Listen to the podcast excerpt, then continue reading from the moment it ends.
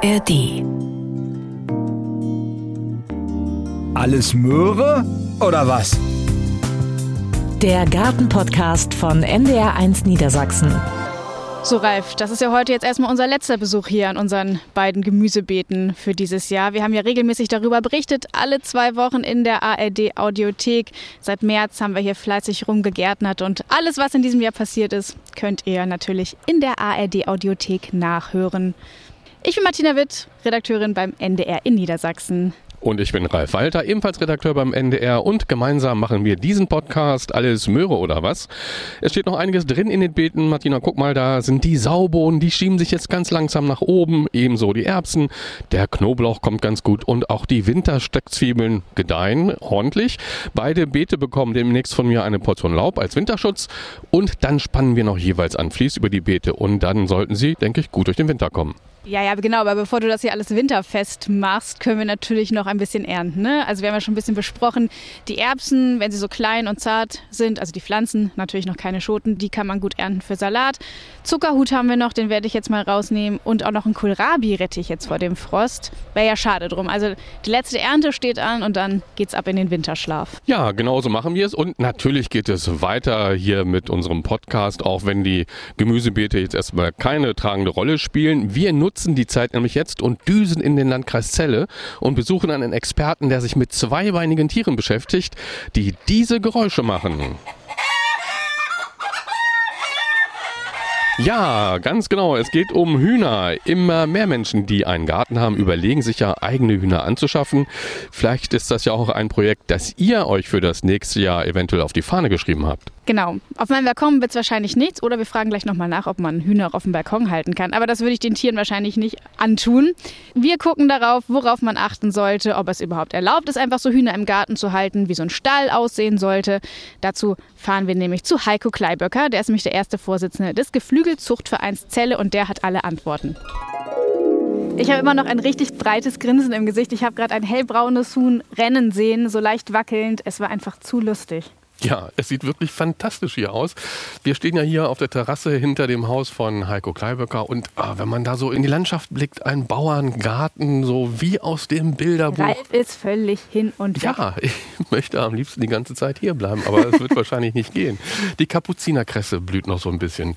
Die Sonnenblumen haben die beste Zeit hinter sich, aber ist ja auch ganz egal. Wir sind ja wegen der Hühner hier und man hört sich vielleicht ab und zu auch gackern. Da sind da auch noch ein paar Gänse, also wenn es noch mal andere Geräusche gibt, dann sind das die Gänse und es ist, glaube ich, ein Paradies für Hühner hier bei Heiko Kleiböcker. Hallo Heiko. Hallo, vielen Dank. Jetzt haben wir dich hier schon ein bisschen über den grünen Klee gelobt, aber es ist wirklich sehr schön und gerade ist schon wieder ein Huhn da äh, die Treppe von seinem Bauwagen runtergelaufen. Es sah schon wieder äh, sehr niedlich aus. Ja, die bewegen sich wirklich, hatten wir vorher nicht so erwartet, ne? Nee, das ist wie so, das ist wie besser als Kino, muss man sagen. Besser als Fernsehen. Das stimmt. Grüße an die Kollegen. man kann hier auch stundenlang auf der Terrasse sitzen und einfach ein paar Hühner beobachten. Das bringt dann auf jeden Fall runter. Genau. Und ähm, Heiko, du bist auch der erste Vorsitzende des Geflügelzuchtvereins Zelle. Ja, das stimmt. Und was macht man in so einem Geflügelzuchtverein? Na klar, man züchtet vielleicht Geflügel, nicht? Ja, genau. Na, da gibt es jetzt eine, äh, mehreres sozusagen. Also die Geflügelzuchtszene in Deutschland ist so organisiert, dass es auf Lokalebene jeweils einen äh, Geflügelzuchtverein gibt. Äh, die sind dann nochmal zusammengeschlossen in Kreisverbände, Landesverbände und den Bundesverband, den BDRG. Und äh, quer dazu gibt es übrigens noch eine zweite Ordnungsform, nämlich es gibt noch die Sondervereine, die sich jetzt dann bundesweit um eine Rasse kümmern und beispielsweise auf den Standard der Rassegeflügelzucht Einfluss nehmen. Genau. Auf lokaler Ebene geht es eben darum, ähm, wirklich so die Themen, äh, die gerade aktuell sind, miteinander zu besprechen. Vielfach geht es auch darum, eine Geflügelschau vorzubereiten. Es geht darum, ähm, wie ziehe ich Küken auf. Gesundheitsfragen werden bei uns ganz viel diskutiert und so. Also ein breites Spektrum. Ne? Auf jeden Fall. Und wie bist du überhaupt aufs Huhn gekommen? Du hast jetzt hier ein paar Dutzend, aber wie, wie hat das angefangen? Na, eigentlich wollte ich mal Schafe züchten. ist ja so fast das Gleiche. Das ist fast das Gleiche, könnte man sagen. Aber es gab einfach keinen Bauern, den ich davon überzeugen konnte, mir ein paar Hektar Land zu verpachten. Und für Hühner habe ich genügend Land. Und ähm, irgendwie dachte ich, na, das ist auch eine spannende Sache. Dann fange ich an mit Hühnern. Und wie es so ist, wenn man sich dann in eine Sache ein bisschen vertieft, dann tut sich auch ein ganzer Kosmos auf und es wird immer interessanter. Und mhm. irgendwann habe ich Feuer gefangen. Und ja, jetzt habe ich mittlerweile drei Rassen Und so über den Winter dann ungefähr 30 bis 40 Tiere und im Sommer sind es aber dann auch mal 70 bis 100. Ui. Ja. Gut, über die einzelnen Rassen sprechen wir ja noch im weiteren Verlauf. Wir machen das Ganze ja, um anderen auch so ein bisschen Hinweis zu geben, wer über den Winter plant, vielleicht so ein Projekt im nächsten Jahr, eigene Hühner im Garten, vielleicht im Reihenhausgarten sogar. Wie geht das? Ist das erlaubt? Ne? Muss ich erst die Nachbarn fragen. Und wie ja. Platz brauche ich eigentlich? genau. Grundsätzlich ist es erlaubt, auf jeden Fall. Also das häufigste Problem, was allerdings auftritt, ist, wenn man einen Hahn hält. Kann es natürlich sein, dass die Nachbarn genervt sind und nicht wollen. Ja, genau. Und beim Hahn, da denken ja viele, man braucht einen Hahn, damit die Hennen Eier legen. Wahrscheinlich. Denken viele tatsächlich, stimmt aber nicht. Warum brauche ich denn den Hahn? Also erstmal legen Hühner auch ohne einen Hahn ein Ei. Das Ei ist dann aber nicht befruchtet, das heißt, man kann das Ei nicht äh, brüten, es kommt kein Küken raus. Aber der Hahn hat eine wichtige soziale Funktion innerhalb der Herde. Und äh, dafür ist ein Hahn tatsächlich wichtig. Und natürlich, wenn ich züchten will, brauche ich dringend einen Hahn. Ohne ihn geht gar nichts. Bleiben wir noch mal bei der Geschichte Hühner im Reihenhausgarten. Muss ich da andere Dinge beachten, als wenn ich vielleicht einen großen Garten auf dem Dorf habe? Also auf jeden Fall sollte ich einen äh, ausreichend hohen Zaun um mein Hühnerhaus ziehen, damit äh, die Hühner nicht ähm, reihenweise beim Nachbarn landen. Das würden die wahrscheinlich auch nicht mögen, denn das Wichtigste, was ein Huhn macht, ist Picken und Scharren. Und wenn Sie das ausreichend machen, dann arbeiten Sie einfach auch mal einen Garten um. Und wenn Sie das nur ausgerechnet beim Nachbarn machen, weil da das Grünzeug irgendwie grüner ist und weil es vielleicht besser schmeckt, würde das sicherlich dem nachbarschaftlichen Verhältnis nicht zuträglich sein. Also einen Zaun drumherum ziehen, würde ich auf jeden Fall empfehlen. Und das sehen wir ja auch ganz deutlich hier bei dir, da wo die Hühner halt hinter dem Zaun sind, da ist kein Rasen mehr, da ist blanker Boden. Ja, das ist leider so weil ich äh, relativ viele Tiere auch habe. Und ähm, im hinteren Bereich sieht man, da, da ist es noch grün. Im vorderen Bereich haben die Hühner leider alles umgearbeitet. Ich sage immer, Hühner mögen kein Grün. Die picken und scharren so lange, bis eben die Grasnarbe dann auch erstmal weg ist. Und ähm, so übers Jahr versuche ich immer wieder bestimmte Bereiche dann also wieder aufzuforsten, in Anführungszeichen. Aber das hält sich immer nur eine gewisse Zeit. Aber ich muss keinen Antrag irgendwo stellen, muss mir das nicht genehmigen lassen oder so. Ja, doch, grundsätzlich ah. muss man sich Hühnerhaltung tatsächlich genehmigen lassen. Und zwar beim Veterinäramt. Da stellt man einen Antrag, das ist dann auch kostenpflichtig, 25 bis 30 Euro irgendwie kostet die Antragstellung. Und es gibt noch die Tierseuchenkasse, dort muss man die Hühner auch anmelden. Hm. Und zwar egal, ob es äh, zwei sind oder ob es 50 sind. Und äh, da zahlt man dann auch jährlich einen Minimalbetrag, das sind aktuell, glaube ich, 12,50 Euro im Jahr in Niedersachsen. Und äh, die Hühner hier, die sind ja immer unterwegs. Ne? Die setzen sich nicht irgendwo hin und gucken mal so ein bisschen in der Gegend rum. Die stolzieren die ganze Zeit von links nach rechts. Genau, das sind gute Futterverwerter und das heißt, die sind die ganze Zeit auf der Suche nach Futtern, vor allen Dingen auch äh, nach Engerlingen, nach Würmern. Deswegen kratzen und äh, scharren die eben auch sehr viel. Das äh, liegt denen ähm, im Blut. Ich brauche also einen Platz in meinem Garten, das ist das eine. Aber Hühner brauchen dann auch wahrscheinlich einen Stall oder könnten die einfach irgendwo auf der Wiese stehen? Nein, sie brauchen dringend einen Stall. Ohne Stall geht gar nichts. Alleine schon deshalb, äh, dass man sie nachts eben auch schützen kann vor beispielsweise Marder oder Fuchs. Und sie brauchen auch eine Sitzstange, wo sie übernachten können und so weiter. Also das heißt, ein Stall ist unabdingbar. Wir können vielleicht sagen, also die Stallgröße muss mindestens zweieinhalb Quadratmeter übrigens betragen. Pro Huhn? Nee, insgesamt. Also Ach, man darf keine Stelle unter zweieinhalb Quadratmeter Grundfläche den Tieren anbieten. Gibt es eine Regelung irgendwie hm. für die, also eigentlich ist das für die Geflügelwirtschaft, aber ich sage mal, das kann man gut übernehmen. Und dann brauchen Sie eine Sitzstange. Am besten macht man unter die Sitzstange ein Kotbrett, damit man sozusagen die Exkremente, die in der Nacht anfallen, direkt wieder abräumen kann. Dann verbleibt das nicht lange im Stall. Sie brauchen auf jeden Fall ein Nest, wo Sie Ihr Ei legen können, eine Wasserstelle. Und ganz wichtig ist, äh, Sie brauchen auch einen Raum, wo Sie äh, baden können, Sand baden können. Mhm. Das muss jetzt nicht unbedingt im Stall sein. Also wenn man einen Auslauf hat, äh, kann das auch im Auslauf eine Stelle sein, wo Sie ähm, Sand baden können. Aber das gehört zu den Grundbedürfnissen von Hühnern. Braucht jedes Huhn ein eigenes Nest oder teilen die sich auch Nester? Nee, die teilen sich Nester und es ist sogar so, dass die Hühner sehr gerne alle in das gleiche Nest legen. Also manchmal stapeln die sich auch in einem Nest, obwohl noch weitere Nester angeboten sind. Aber man kann so als Pi mal Daumenregel sagen, dass man also für, ja, für drei bis sechs Hühner ein Nest auf jeden Fall braucht. Und du hast ja jetzt nicht so einen 0815 Stall, sondern so einen ganz tollen alten, was ist das, Bauwagen. Ne, Alter ich. Bauwagen, den ich oh. umgebaut habe. Aber äh, das sieht vielleicht idyllisch aus, aber ich würde nicht unbedingt mehr auf einen Bauwagen zugreifen. Also es gibt äh, einige Nachteile bei einem Bauwagen. Zum Beispiel im Sommer heizt er doch sehr stark auf, obwohl er gedämmt ist von innen.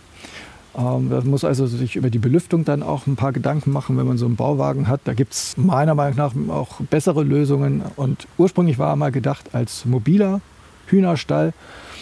Dann hatte ich allerdings hier sehr große Probleme mit Habicht und Co. Das heißt, der Habicht hat hier wirklich in der Woche mindestens eine Henne geschlagen, manchmal auch in der Woche mehrfach sodass ich dann irgendwann dazu übergegangen bin, ähm, Ausläufe zu machen, Netze drüber zu ziehen und so den Habicht sozusagen abzuhalten. Aber dadurch ist der Bauwagen jetzt auch ein stationärer Stall und nicht mehr mobil. Das heißt, schützen muss man die Hühner schon. Kommt natürlich ein bisschen drauf an, wo man gerade, wo man lebt. In der Stadt gibt es vielleicht den einen oder anderen Habicht weniger, wobei ich gerade weiß, also für Berlin gilt es zum Beispiel nicht. Da gibt es die höchste Habichtsdichte innerhalb der Stadt. So, das heißt also, die ist höher als hier auf dem Land. Also insofern würde ich sagen, ja, ähm, man muss sie schon äh, schützen. Das kann man auch anders machen. Man muss nicht unbedingt jetzt ähm, ein Netz ziehen. Äh, wenn die Hühner im Auslauf wirklich genügend Versteckmöglichkeiten haben, also dort auch ein dichter Bewuchs ist und so, dann würde das auch ausreichen. Aber ein Habicht muss man umgekehrt auch wieder wissen, der äh, schlägt seine Beute eben auch im Unterholz. Also das heißt, äh, der Bewuchs muss dann schon wirklich sehr dicht sein, dass es äh, gut funktioniert. Und es abzunetzen ist doch die beste Variante. Wenn ich jetzt denke, hm, ich hätte gerne Hühner, aber so viel Platz habe ich nicht und so viel Eier esse ich auch nicht, ein Huhn reicht mir. Ist oh, das, das, eine ist gute Idee? Idee? Nein, das ist keine gute Idee. Also Hühner sind Herdentiere. Und äh, das bedeutet, die wollen wirklich auch ein paar Sozialpartner haben. Das brauchen die, um sich wohlzufühlen. Das heißt, für meine Begriffe ist es so, dass eigentlich eine Hühnerhaltung mit weniger als fünf Tieren ähm, nicht sinnvoll ist. Hm. Ja, natürlich gibt es auch Leute, die nur drei Hühner halten, aber dann stirbt auch mal eins wieder weg, dann sind es plötzlich nur noch zwei. Und also fünf, finde ich, ist ein guter Kompromiss so als kleinste Größe. Und so Ställe gibt es ja vielleicht auch im Baumarkt zu kaufen oder wo ja. kriege ich die her? Und gibt es. Also es gibt mittlerweile jede Menge Anbieter, auch die findet man im Internet, die kleinere Ställe gerade für die Gartenhaltung anbieten. Teilweise mit einer irren Ausstattung an Technik. Also äh, für Technikbegeisterte, die können, kommen da voll auf ihre Kosten. Der smarte Hühner. ja. Genau. Kosten ist aber dann das nächste Thema. Also wenn viel Technik drin ist, dann wird es auch teuer. Da kann man dann auch mal für so einen kleinen Stall 5000 Euro bezahlen, was Ui. überhaupt nicht notwendig mhm. ist. Ja. Hühner sind jetzt nicht so wahnsinnig anspruchsvoll. Also man kann auch gut und gerne im Baumarkt so ein kleines Gartenhaus kaufen und das zu einem Hühnerstall umbauen. Das ist kein Problem. Worauf man allerdings bei immer achten sollte, ist, ähm, dass nicht zu viele Ritzen und äh, Versteckmöglichkeiten für die rote Vogelmilbe so. in so einem Hühnerstall entstehen. Weil früher oder später, wenn man Hühner sich anschafft, hat man eben auch mit dieser roten Vogelmilbe zu tun. Die wird durch die Wildvögel und so, die da auch ähm, vorbeigucken und vielleicht auch am Futtertrog mal das eine oder andere Korn nehmen, wird die eingetragen. Mhm. Und die rote Vogelmilbe hat so die Angewohnheit, dass sie tagsüber nicht auf dem Huhn verbleibt, Hoi, sondern sich eben in die Ritzen verzieht. und je mehr los. man davon hat, desto, also, desto ja. eher, desto wahrscheinlicher wird es. Was ist ja eigentlich gerade los? Die Hähne sind irgendwie haben die Hunger? Aktiv, warum? ja, der eine hat angefangen und dann antworten die anderen auch. Ich habe halt hier eine Geflügelzucht. Also ich habe äh, eben nicht nur einen Hahn, sondern Aktuell sind es, glaube ich, noch neun. glaube ich. ja, ich müsste jetzt noch mal kurz durchzählen, aber neun kommt hin. Aha. Und ja, und wenn dann einer kräht, dann antwortet der andere, dass er auch da ist. Und äh, bis dann alle neun geantwortet haben, gibt es da ein bisschen Krach im Hintergrund. Gut, aber für alle, die uns hören jetzt, ein Hahn ist ja nicht notwendig, wollen wir an der Stelle nochmal sagen. Ne? Also die Eier gibt es auch ohne Hahn. Die gibt es ohne Hahn, genau. Aber wie gesagt, für das Wohlbefinden der Hühner ist ein Hahn da tatsächlich auch gut. Ja, hat eine wichtige Sozialfunktion. Der zeigt zum Beispiel den Hühnern auch an, ob es was zu fressen gibt. Dann äh, gibt es einen bestimmten Ruf, dann lockt er, damit lockt er seine Hennen an. Kannst du den nachmachen? Leider nein. so gut bin ich nicht. Aber da müssten wir jetzt eine Weile warten, dann könnten wir das sicherlich aufnehmen. Aber, also das ist schon ganz schön zu sehen. Und äh, gleichermaßen warnt ein Hahn äh, die Hennen auch, wenn ein Angriff beispielsweise von einem Habicht droht. Die Gänse, die du hast, da sind auch noch zwei, die sind so ganz ruhig. Jetzt haben sie den Kopf so zwischen den Flügeln, also die schlafen gleich weg, oder? Deren Tagesablauf sieht so aus, dass sie immer mal fressen und zwischendrin dann auch wieder ruhen. Hm, angenehm. genau. Meiner auch. Jetzt haben wir schon eine Menge über den Stall gehört, ähm, aber der steht ja im Gehege. Was muss ich denn da beachten? Wie groß muss es denn erstmal sein? Also wenn ich ja sage minimal fünf Hühner, wie viel Platz brauche ich dann? Also wenn ich jetzt möchte, dass das Gehege weiterhin grün bleibt, dann brauche ich relativ viel Platz. Dann sollte ich ungefähr 30 Quadratmeter pro Henne rechnen. Ähm, wenn äh, ich sage, naja, es ist nicht ganz so schlimm, wenn äh, vielleicht die, die Grasnarbe nicht erhalten bleibt, dann kann ich eben auch eine kleinere Fläche nehmen. 10 Quadratmeter pro Henne finde ich schon sehr gut gesetzlich vorgeschrieben, wären für eine Freilandhaltung, wenn man das jetzt aus äh, Geflügelindustrie sozusagen überträgt, wären vier Quadratmeter pro Tier. Nun muss man ja auch immer dran denken, das sieht ja alles total idyllisch aus. Ne? Du gehst da mit einem Futterdruck oder einem Futtereimer und streust das so aus, so locker aus der Hand und die Hühner kommen und picken. Das ist aber nicht alles. Also ein Huhn macht auch Arbeit. Ne? Das muss man sich immer Das vor Augen halten. genau. Das ist wie ein, oder es ist nicht nur wie, sondern es ist ein Haustier dann, das rund um das Jahr betreut werden muss. Genau, ein Haustier oder Nutztier, je nachdem, wie man drauf guckt. Und auf jeden Fall braucht es schon auch einiges an Pflege und Aufmerksamkeit. Das heißt, äh, man muss die Stelle morgens aufmachen und abends wieder zu. Und das sollte man auch wirklich äh, zuverlässig machen, sonst hat man unter Umständen mal Besuch vom Marder oder auch vom Fuchs. Und also natürlich müssen die Tiere gefüttert werden, es muss ausgemistet werden. Man muss hin und wieder auch mal ähm, kleinere Verletzungen behandeln oder ja, gucken, was zu tun ist, wenn ein Tier krank ist. Also da ist schon einiges zu machen. Und bei der Anzahl der Tiere, die ich hier habe, brauche ich schon so ungefähr eine Stunde bis anderthalb pro Tag. Ui, also da kommt schon ein bisschen was Kommt ein zusammen. bisschen was zusammen. Bei einer kleineren Haltung, wenn ich jetzt äh, fünf Hühner im Garten halte, ist es deutlich weniger Aufwand. Da kommt man gut auch mit einer halben Stunde am Tag hin. Aber die sollte man sich schon auch nehmen, weil nur so kriegt man mit, wenn irgendwas nicht stimmt bei einer einzelnen Henne. Und es wäre einfach schade, wenn man sozusagen da einfach nur so vorbeigeht und Nimmst du die auch mal so auf den Arm und streichelst die?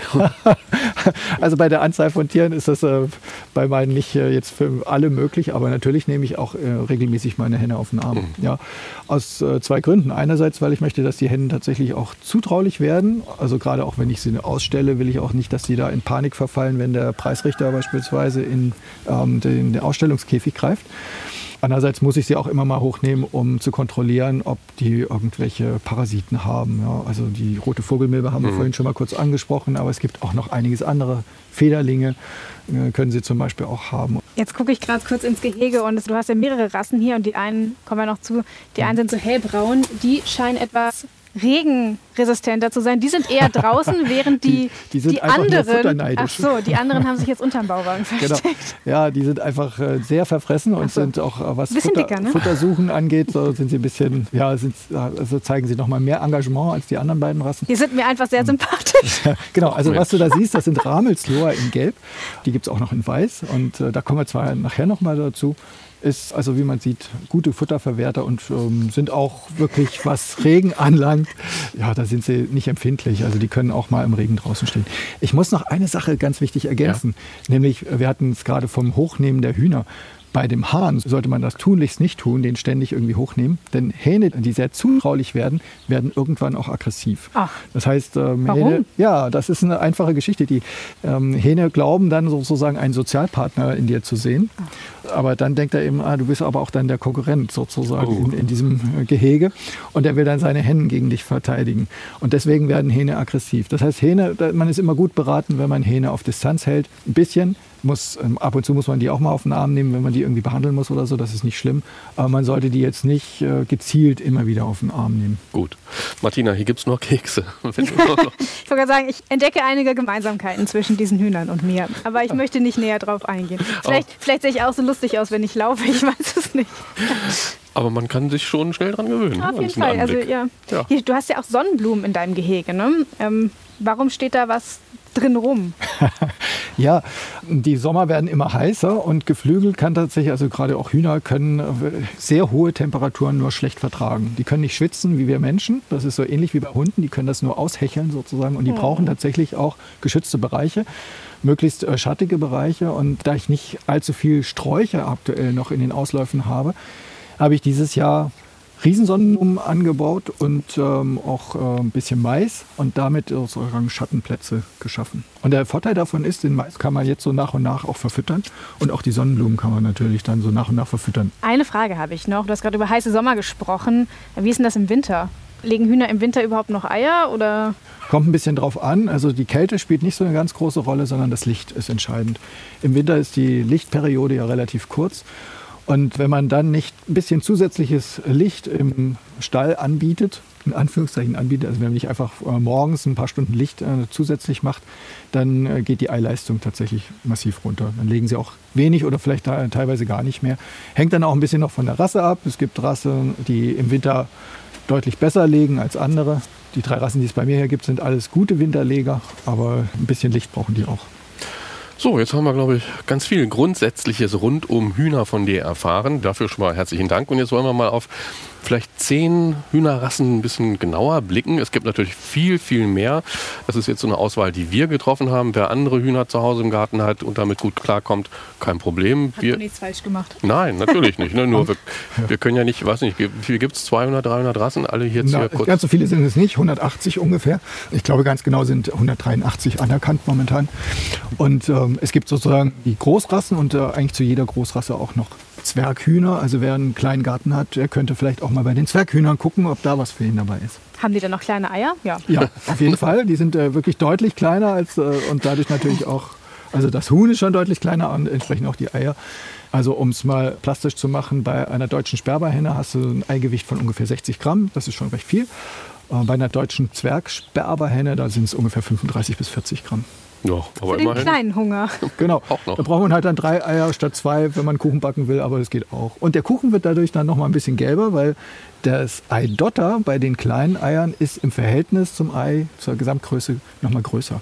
Weil, Ist ein äh, Ding. Das, das ist ganz spannend. Ja. Also das Eiweiß ist ein bisschen geringer, die Menge des Eiweißes, und äh, von daher wird der Kuchen dann nochmal ein bisschen gelber. Also warum nicht? Hat auch Vorteile. Ja, Martina, was wir hier alles lernen, ne? ich bin schon hin und weg, muss ich sagen. Hühner, ein Universum für, für sich. sich, ja. Gut, also wir stellen euch jetzt mal in Kurzform zehn verschiedene Rassen vor und wir fangen mal an mit den Bahnefeldern. Das sind ja, Hühner, die legen so ungefähr 180 und zwar braune Eier im Jahr. Wie groß sind die Hennen da? Na, so ungefähr zweieinhalb bis 2,75 Kilogramm sollten die ungefähr haben. Es gibt mittlerweile allerdings bei den Bahnefeldern auch ein paar Hennen, die ein bisschen größer sind. Genau, die Hähne kommen so auf drei bis dreieinhalb Kilo. Hm. Und die sollen für Anfängerinnen und Anfänger, die halt so mit der Hühnerhaltung Sind super wollen- geeignet für Anfängerinnen. Ja, das ist ein ruhiges Huhn. Das braucht jetzt auch nicht einen besonders hohen. das braucht jetzt nicht besonders hohen Zäune Das oder sitzt da in der Ecke Genau. Das ist kein Kampfhuhn. Genau. Also ja, auf jeden Fall für Anfängerinnen gut geeignet und gibt es auch in sieben Farbschlägen. Mhm. Ja, also, da kann ich mir auch noch meine Lieblingsfarbe aussuchen. Lila. So, so ein bisschen. Lila gibt es nicht, aber blau zum Beispiel gibt es. Ah. Wobei man sagen muss, äh, in der Geflügelzucht äh, darf man nicht davon ausgehen, äh, dass die Farbbezeichnung unbedingt mit der Vorstellung, die man so landläufig hat, übereinstimmt. Also ein blau bezeichnetes Huhn hat eigentlich so ein Taubengrau, so, so ein Taubenblau, also so ein helles Grau ist das. Aber im, je nachdem, wie dann die Sonne drauf scheint, wirkt es so leicht bläulich. Deswegen hat man dann ein bisschen übertrieben und gesagt, das ist ein blaues Huhn. Ja, also es gibt äh, bei den Bahnefeldern auch blaue, aber nur ganz, ganz wenige Züchter, die blaue Bahnefelder züchten. Insofern wäre es jetzt nicht empfehlenswert, wenn sämtliche Zuhörerinnen die äh, blaue Bahnefelder irgendwie suchen würden. In Weiß und Schwarz gibt es sie viel, viel häufiger. Das ist schon ähm, ein bisschen besser. Und was wirklich ein ganz spannendes ist, es gibt gebänderte Farbschläge bei den Bahnefeldern. Das heißt, da ist die Feder nochmal sozusagen so V-förmig in verschiedenen Farben unterteilt. In Braun und Blau gibt es das zum Beispiel oder in Schwarz und Weiß. Also das nennt man dann Silber und Schwarz gebändert. Das sieht einfach sehr, sehr schön aus und das kriegt man dann auch öfter mal also zu kaufen, wenn man einen Züchter oder eine Züchterin findet, die die züchten. Dann die Ramelsloher. Das sind Ramelsloher? Hühner, die du hast. Habe ich auch, genau. Die hattest du äh, so als die braunen Wackelhühner vorhin Genau. bezeichnet. Ein Wackeldackel, ein Wackelhuhn. Genau, die Ramelsloher sind eine mittlerweile leider sehr selten vorkommende Rasse nur noch. Die waren 1990 fast ausgestorben, gab es nur noch zwei Zuchten. Aus diesen beiden Zuchten hat man das neu aufgebaut und äh, bei mir äh, laufen sie hier jetzt seit drei Jahren. Ist ein, wirklich ein robustes, gesundes Huhn, ähm, hat so ein goldgelbes Gefieder und äh, blaue Beine als auch Schnäbel und da dazu dann ein äh, leuchtend rote Kopfpunkte. Als Kopfpunkte bezeichnet man den Kamm und äh, die Gesichtsfarbe und die, den äh, Kehllappen. Auf jeden Fall auch ein Anfängerhuhn. Die werden sehr zutraulich und legen oh, so mittelgroße Eier um die 56 Gramm etwa. Um Fast die um die. 56. Ja, es gibt auch kleiner nicht. und größer, je nachdem. Aha. Genau, das ist nicht so eindeutig, weil jede Henne ist ja auch ein bisschen anders. das klar. ist aber bei allen Hühnern natürlich so. Aber was heißt zutraulich? Die rennen nicht weg. Ähm, wenn du sie Also- füttern willst, das wahrscheinlich eh nicht, dann kommen sie eher. Oder kannst Genau. du die dressieren und kannst den Namen geben und Das- machen die Sitz und Platz? Sitz und Platz würden sie jetzt nicht unbedingt machen, aber du kannst sie tatsächlich äh, trainieren, dass sie bestimmte Dinge machen, aber dann brauchst du schon viel Zeit. Also bei Martina würden die das machen. genau. Aber also es gibt ja tatsächlich so, ich sag mal, Tierfilmtrainer und so, die, ähm, also die, für die wäre so eine Rasse auch gut geeignet. Und ja, zutraulich heißt einfach, dass man die teilweise wirklich, wenn man ins Gehege geht, aus dem Stand hochnehmen kann. Und äh, viele andere Rassen würden dann erstmal mhm. zur Seite gehen oder äh, sich gleich irgendwie verstecken oder so. Und das sind auch so Tiere, die kommen einfach, wenn du zur Fütterung reingehst in, ins Gehege oder so, kommen sie zu dir und laufen nicht vor dir weg. Das ist mein zutraulich. Niedlich. ja. Und das Huhn Nummer drei, das wir vorstellen möchten, ist das Bielefelder Kennhuhn. Soll auch für Anfängerinnen und Anfänger gut geeignet sein. Ist auch für Anfängerinnen gut geeignet, genau. Von der Größe her sind alle drei Rassen, die wir jetzt vorgestellt haben, ungefähr gleich. Ähm, die Bielefelder haben auch eine wunderbare Eileistung, also große 60 Gramm Eier legen die. Und die haben eine Besonderheit, die sind nämlich kennfarbig. Das heißt, wenn man Küken zieht von denen, mhm. dann äh, kann man von vornherein schon am ersten Tag Hähne und Hennen unterscheiden. Ach. Die sind unterschiedlich gefärbt, deswegen das heißt kennfarbig. Und vom äußeren Erscheinungsbild sieht das so ein bisschen meliert aus. Das äh, hängt damit zusammen, dass die Feder sozusagen, also das Weiße und Schwarze und, oder, oder Gelb und Schwarze Elemente in der Feder abwechseln. Okay. Und dadurch entsteht so eine Sperrung. Dann deutscher Sperber. Haben, Deutscher Sperber, genau. Da haben wir auch nochmal sozusagen das äh, gleiche Farbspiel, nur dass es schwarz-weiß ist. Und übrigens, die deutschen Sperber sind auf der roten Liste der vom Aussterben bedrohten Nutztierrassen gelistet, und zwar in der Kategorie 2. Übrigens auch die Ramelsloher, von denen wir es vorhin schon hatten, die sind sogar in der Kategorie 1 gelistet, also als extrem gefährdet. Und äh, die deutschen Sperber gelten als stark gefährdet. Ist auch ein Anfängerhuhn, wird auch sehr zutraulich. Von der Größe her auch, hat die Henne so zweieinhalb bis drei Kilo ungefähr. Und ja, bei den deutschen Sperrbeinen ist so der Kontrast zwischen diesem melierten Farbspiel des Körpers und dann den roten Kopfpunkten irgendwie auch nochmal ganz interessant. Warum sind die gefährdet? Hält die keiner mehr? Oder? Ja, die sind sehr selten. Also es gibt wenige Zuchten nur noch. Bei den äh, deutschen Sperrbern haben wir jetzt in den letzten Jahren einige neue Interessentinnen dazu gewonnen. Also es gibt jetzt wieder um die 150 Zuchten, wenn ich es so richtig im Kopf habe. Aber bei den Ramelslohren sind es vielleicht um die 50. Also da ist es nochmal deutlich weniger. Mhm. Gefährdet deswegen, weil natürlich, äh, wenn zum Beispiel die Vogelgrippe mal hier großflächig ausbrechen würde, dann hätten wir ein ernsthaftes Problem. Wenn wir dann sehr viele Zuchten verlieren, dann wird natürlich auch die genetische Basis mhm. sehr gering. Und äh, dann kann es tatsächlich passieren, dass so eine Population auch mal zusammenbricht. Huhn Nummer 5, das ist das Leghorn. Also, hm, da ist der Name schon ein Programm, also die legen ganz viel. Ja, äh, Leghorn.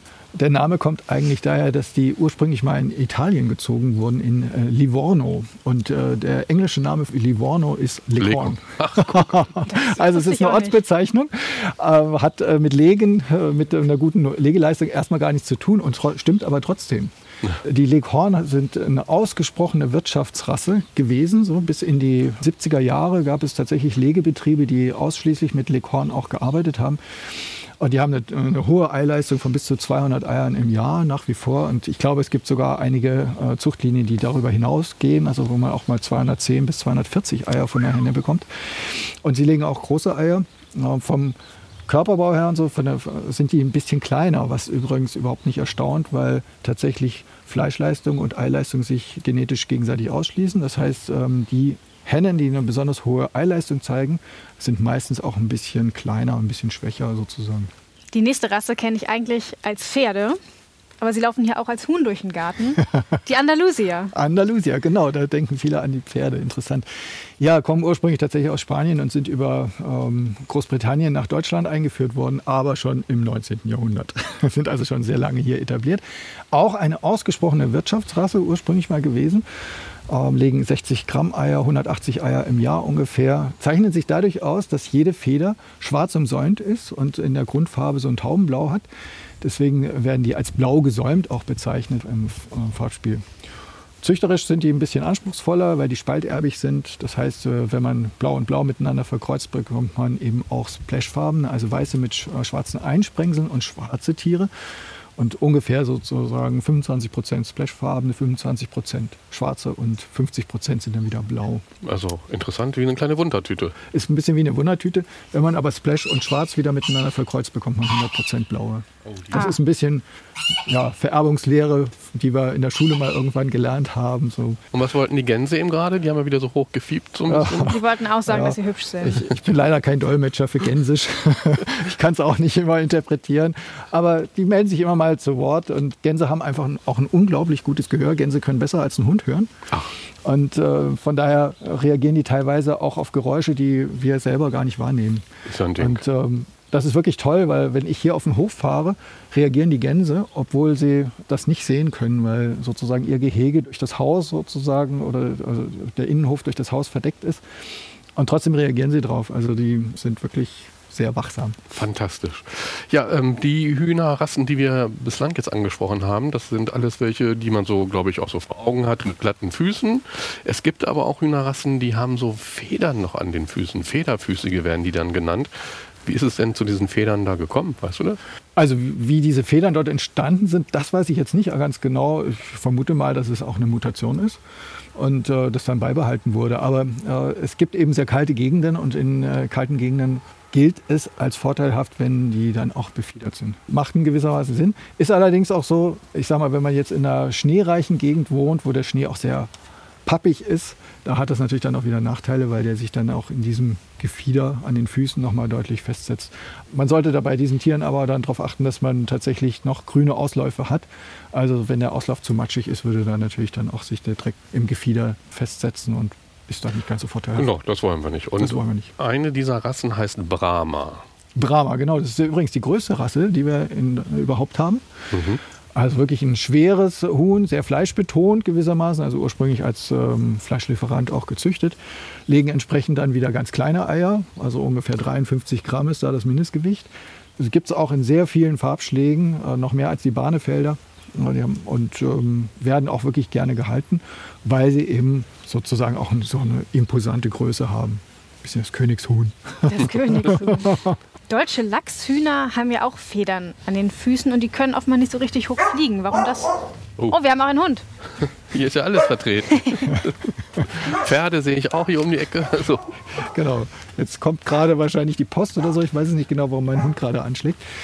Deutsche Lachshühner haben einerseits auch befiederte Füße und die haben übrigens auch noch eine fünfte Zehe Ah. an, den, an den Füßen. Wofür? Ja, das fragt man sich tatsächlich. Also die, diese fünfte Zehe hat keine Funktion. Aber sie ist äh, züchterisch eine kleine Herausforderung, weil die Zehentrennung manchmal nicht ganz einfach ist hinzubekommen. Und die haben auch noch was anderes, nämlich einen Bart. Rund um den Schnabel stehen da die Federn ab und das ist nicht irgendwie Zufall, sondern wirklich züchterisch gewollt. Zusätzlich haben die ein ganz schönes Farbspiel. Also die Hennen sind lachsfarbig, gibt noch ein, zwei, drei andere Farbschläge. Lachsfarbig relativ einheitlich, aber die Hähne haben dann ein wirklich interessantes Farbspiel. Die Züchter und Züchterinnen von deutschen Lachshühnern, die können sich vor Anfragen oft gar nicht retten, weil ganz viele Leute diese Tiere gerne wollen. Ist nicht ganz leicht zu bekommen, deswegen auch. Und wer besonders äh, farbenfrohe Eier haben möchte, der sollte sich mal die Araukaner-Hühner ansehen. Ja, der kann sich die Araukaner ansehen. Genau, die legen nämlich äh, tatsächlich sozusagen türkisfarbene blaue Eier, mehr, mehr oder weniger.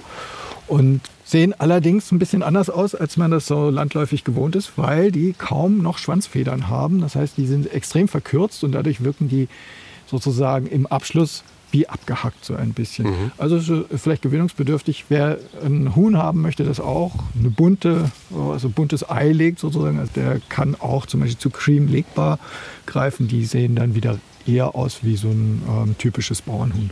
So, und die letzte Hühnerrasse, die wir euch vorstellen wollen, das sind die Marans. Ähm, auch die Eier haben eine ganz besondere Farbe, oder? Ja, haben sie. Die sind so schokoladenbraun und zwar Ah. wirklich tiefbraun. Ich habe irgendwie Hunger. Komm. Also Marans, sorry. Gar kein Problem. Ja, also das äh, zeichnet die auf jeden Fall aus. Farblich sind die jetzt vielleicht nicht die allerspannendsten, weil das Gefieder ist eher auch ja, dunkel, fast schwarz. So. Und von der Größe her sind es ein typisches Bauernhuhn eigentlich. Und äh, jetzt haben wir ja ganz viel von den oder über unterschiedliche Hühnerrassen erfahren von dir. Gucken wir mal auf uns Menschen. Welche Eigenschaften sollten denn die Menschen vielleicht haben, die sich für Hühner interessieren und möglicherweise dann im nächsten Frühjahr sich Hühner in den Garten setzen wollen?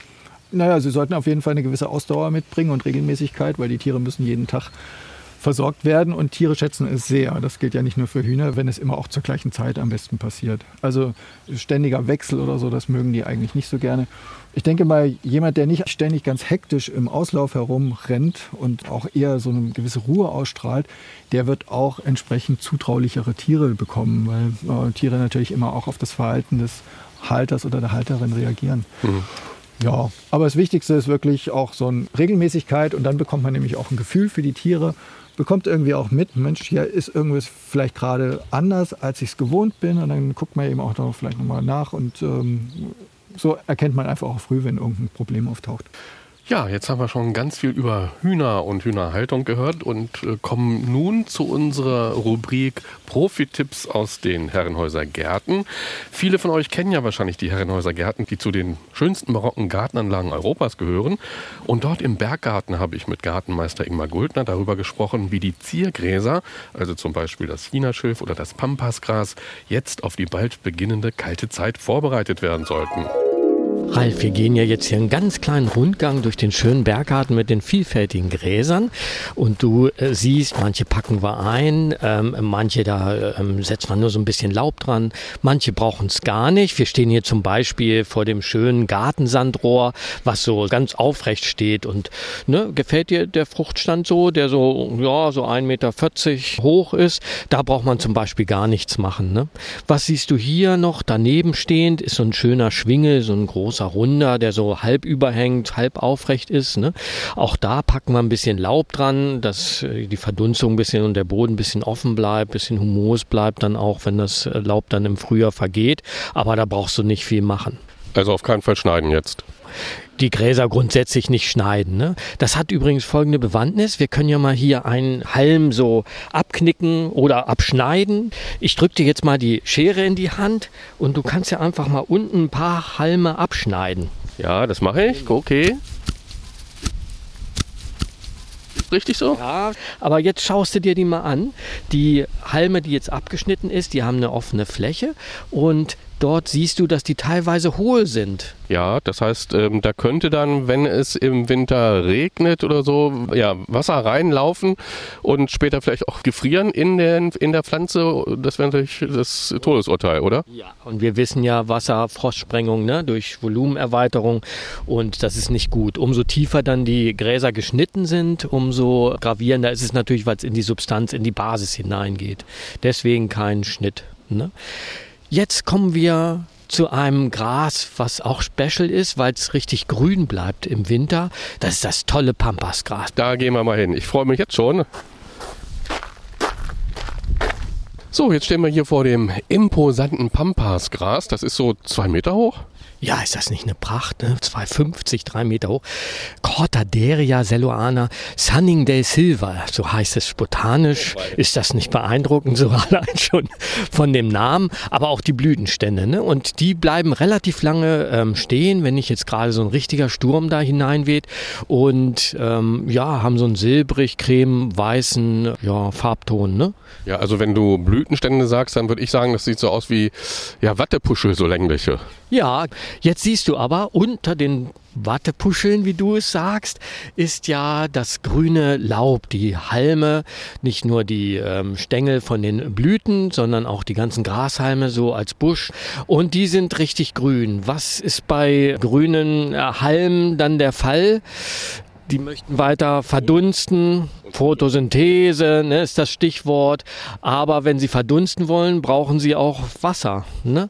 Und das ist das Problem mit den Kahlfrösten. Das heißt, wenn jetzt ein Frost kommt, dann gefriert der Boden. Das heißt, Wasser kann aus dem Boden nicht mehr entnommen werden von der Pflanze, von der Wurzel. Aber oben kommt vielleicht Wind auf, Sonneneinstrahlung, es erwärmt sich und dann möchte die Pflanze verdunsten und dann erfriert sie in dem Sinne nicht, sondern vertrocknet. Das ist der Kahlfrost.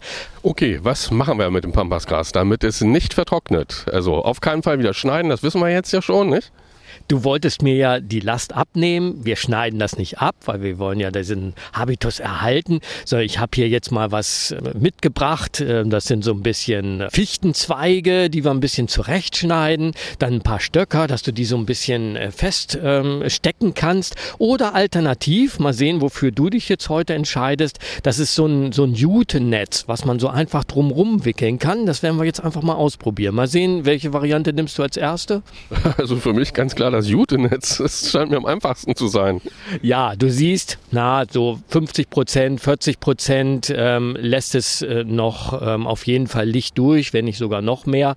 Und wenn man es damit einwickelt, dann stirbt es nicht ab, weil es gar kein Licht mehr kriegt. Aber die äh, Reduzierung ist dann da, einfach die Oberfläche, die beschienen wird oder wo der Wind angreifen kann. Ne? Zum anderen, das wirst du jetzt gleich machen, ist das dann ein bisschen kompakter. Wenn du das da ein bisschen fester dann drumrum ziehst, dann zieht nicht so viel Wasser innen rein, denn wir haben ja nach wie vor im Winter den Frost, ne? wenn er dann kommt. Wieso soll ich das eigentlich machen? Du bist doch der Gartenmeister. Ja, aber du testest das ja für unsere Hörer mal durch, ob das einfach so umsetzbar ist oder ob ich dir sonst was erzähle. Okay, dann jetzt Ärmel hochkrempeln und los geht's. Hier haben wir diese Jutematte, muss so ein bisschen auseinandergefriemelt werden. Du siehst, das ist so richtig festes Material, das fliegt jetzt auch nicht beim ersten Wind weg, ne? Das wollen wir hoffen, ne? sonst wäre ja die ganze Mühe für umsonst. Was schätzt du, wie ist der Durchmesser dieses Grases? Das ist ja jetzt hier schon, steht schon über zehn Jahre, dieser Horst. Und einen Meter hat das schon. Ja, ne? Und da müssen wir halt irgendwie drumrum. Ähm, Ist hier ein bisschen am Hang gelegen. Ja, dieses gute Zeugs auseinanderzukriegen, das ist gar nicht so ganz einfach für den Gartenmeister, aber jetzt hat er es geschafft. Oh, du bist gut, Mensch. Wir haben ja hier noch 20 andere Gräser. Ich hoffe, du hast etwas Zeit mitgebracht. Ja, gehst noch ein Stückchen weiter. Wunderbar. Und ich muss sagen, du hast natürlich den richtigen Handgriff. Es sieht auch relativ professionell so aus. Ne? Das ist nicht so, oh, mal hier, mal da hingesteckt und man weiß nicht so recht, ist es gewollt und nicht gekonnt oder sowas. Aber diese Zweifel kommen bei dir nicht auf, Ralf. Also du bist gemacht für den Garten. Danke. Ich gebe mein Bestes und rolle hier nochmal so einen halben Meter aus. Und so langsam, ja, nimmt es Formen an, glaube ich. Jetzt nochmal schön festzurren, dass wir ein bisschen die Halme noch zusammenbringen, so in eine Gruppe. Und oben lässt du natürlich noch so, na, was schätzt du, 20, 30 Zentimeter von dem Grün komplett rausdrücken. Das wird vielleicht ein bisschen zurückfrieren oder ein bisschen zurücktrocknen, aber das macht nichts, das kann man dann schneiden und im Frühjahr treibt es dann sicher wieder gut aus, dank deines Winterschutzes. Also ich bin zufrieden mit dem, was ich hier gemacht habe. Müssen wir noch ein bisschen, ja, vielleicht befestigen, ne, noch dieses Jute-Zeug so ein bisschen zusammenbinden. Ein bisschen mit Draht dann äh, zusammenbinden oder was man halt äh, so hat. So, Pampasgras ist wunderschön eingepackt und jetzt geht es noch ein Stück weiter. Wo gehen wir jetzt hin? Zu welchem Gras? Noch Lust auf Gräser? Auf alle Fälle. Wollen wir dann nochmal an den Miscanthus-Hang, also China-Schilfhang? Das machen wir. So, wir sind angekommen und stehen vor dem imposanten Chinaschiff. So ein ganzer Hang hoch bepflanzt. Das sind ja schon, weiß nicht wie viele Pflanzen. Weißt du es, Ingmar? Ich weiß nicht genau, aber es sind 15 verschiedene Sorten, die wir jetzt hier einfach aufgepflanzt haben. Die einen sind ja ein bisschen kompakter, ne? die anderen ein bisschen höher. Und manche wirken auch so ein bisschen silbriger. Manche haben schon das Laub gefärbt jetzt und andere sind noch frisch grün oder sowas. Aber das Tolle an dem China-Schiff ist, der braucht halt keinerlei Winterschutz und kommt auch so dann wieder. Ne? Erst im Frühjahr dann zurückschneiden, wie besprochen. Ne? Also Genau, aber auch, glaube ich, nicht zu spät, denn dann treiben schon die neuen Gräser durch. Also so Februar, Anfang, Mitte, Ende Februar, was wäre da so der richtige Schnittzeitpunkt für die Gräser? Ja, ist natürlich witterungsbedingt, ne, wenn noch die Schneedecke drauf liegt oder sowas. Manchmal verschiebt sich so im Winter ja auch nach hinten oder sowas. Aber du hast recht, man macht das fest dann, wenn die frischen Triebe einfach mal nachschauen, dann durchkommen. Das ist übrigens das Interessante, dass das auch äh, viele Nischen sind, wo Kleintiere sich gut einnisten. Manchmal natürlich auch die Wurzeln abfressen, so kleine Mäuse oder sonstiges. Aber das auch wichtig von der Natur ist, dass nicht alles radikal abgeschnitten wird. Ne? Soweit der Profitipp aus den Herrenhäuser Gärten, diesmal von Gartenmeister Ingmar Guldner. Ja, und das war's dann auch schon fast wieder mit dieser Folge. Wenn ihr auch Hühner haltet bei euch im Garten und wenn ihr uns Fotos davon schicken wollt, sehr, sehr gerne her damit. Einfach an unsere Mailadresse schicken, garten.ndr.de und die Fotos veröffentlichen wir dann bei uns im Gartenblog auf ndr.de-ndr1 Niedersachsen und da könnt ihr natürlich auch die wunderbaren Hühner hier aus dem Garten sehen. Falls ihr vielleicht auch noch Gartenfragen habt, die könnt ihr uns auch schicken. Einfach eine Sprachnachricht über die NDR Niedersachsen App oder schickt uns auch einfach per Mail. Wir können das auf verschiedenen Wegen hören. So, und unseren Gartenpodcast Alles Möhre oder was, den bekommt ihr ja alle zwei Wochen in der ARD Audiothek. Und wenn ihr schon mal da seid, dann könnt ihr noch einen anderen Podcast von NDR1 Niedersachsen hören. Den wollen wir euch auch wärmstens ans Herz legen. Und zwar zu einem Thema, das uns alle was angeht, denn ohne die freiwilligen Feuerwehrleute bei uns im Land, da sehen wir ja als Gesellschaft doch ziemlich alt aus. Jeden Tag gehen sie für uns durchs Feuer, retten Leben und das ja in ihrer Freizeit, ganz selbstverständlich, ohne viel drüber zu reden. Und dabei müssen sie auch ertragen, dass Menschen sie ja vielleicht nicht zum Unglücksort durchlassen oder auch noch anpöbeln. Und im NDR Feuerwehr-Podcast Mein Einsatz, da sprechen Merit und Torben mit Helferinnen und Helfer über deren herausragendste Einsätze. Über einen Einsatz, der ihnen ja ganz viel bedeutet, der sie bewegt, der Spuren hinterlassen hat. So hautnah habt ihr Einsätze noch nie erlebt. Mein Einsatz, alle zwei Wochen in der ARD Audiothek. Am besten gleich abonnieren, dann verpasst ihr nichts. Das gilt natürlich auch für uns. Ja. Alles Möhre oder was? Auf alle Fälle. So Heiko, uns hat es ja sehr großen Spaß gemacht, hier mit dir über Hühner und deren Lebensweise zu sprechen. Vielen Dank dafür an dich, an den ersten Vorsitzenden des Geflügelzuchtvereins Zelle, an Heiko Kleiböcker. Vielen Dank Vielen, auch. vielen Dank. Es war wunderbar. Und jetzt wäre ja vielleicht auch dann die Zeit für die, die sich dafür interessieren, im nächsten Jahr so einen Hühnerstall aufzubauen, nochmal genauer zu gucken, zu planen, auszumessen und zu werkeln, damit die Hühner dann im nächsten Frühjahr da einziehen können, oder? Ja, wobei eine gute Zeit auch der Herbst ist. Gerade wenn man von einem Rassegeflügelzüchter eine Henne erwerben will, dann ist jetzt eigentlich die Zeit. Im Frühjahr brüten wir immer erst. Und dann dauert es in der Regel so fünf bis sieben Monate, bis man entscheiden kann, welche Henne behalte ich und welche Henne gebe ich ab. Von daher ist also die beste Zeit so ab September bis äh, November, um anzufragen, ob man nicht irgendwie Tiere übernehmen kann. Also dann jetzt noch schnell loslegen. Dann sagen Ralf Walter, Redakteur beim NDR in Niedersachsen und Martina Witt, Redakteurin beim NDR in Niedersachsen. jetzt Tschüss, bis zur nächsten Folge. Und wie immer wünschen wir euch am Ende viel Spaß und Erfolg im Garten oder beim Gärtnern auf dem Balkon. Oder bei der künftigen Hühnerhaltung natürlich. Ja, na klar. Und schaltet auf alle Fälle gerne wieder ein, wenn es heißt. Alles Möhre oder was? Der Gartenpodcast von NDR1 Niedersachsen. Zu hören in der ARD Audiothek, in der NDR Niedersachsen App und überall da, wo es Podcasts gibt.